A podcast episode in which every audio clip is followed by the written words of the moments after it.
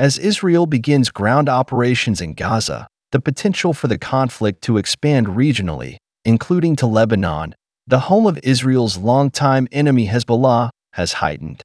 In recent days, Israel has increasingly traded fire with Hezbollah, an Iranian-backed Islamist militant organization and Lebanese political party, along its northern border.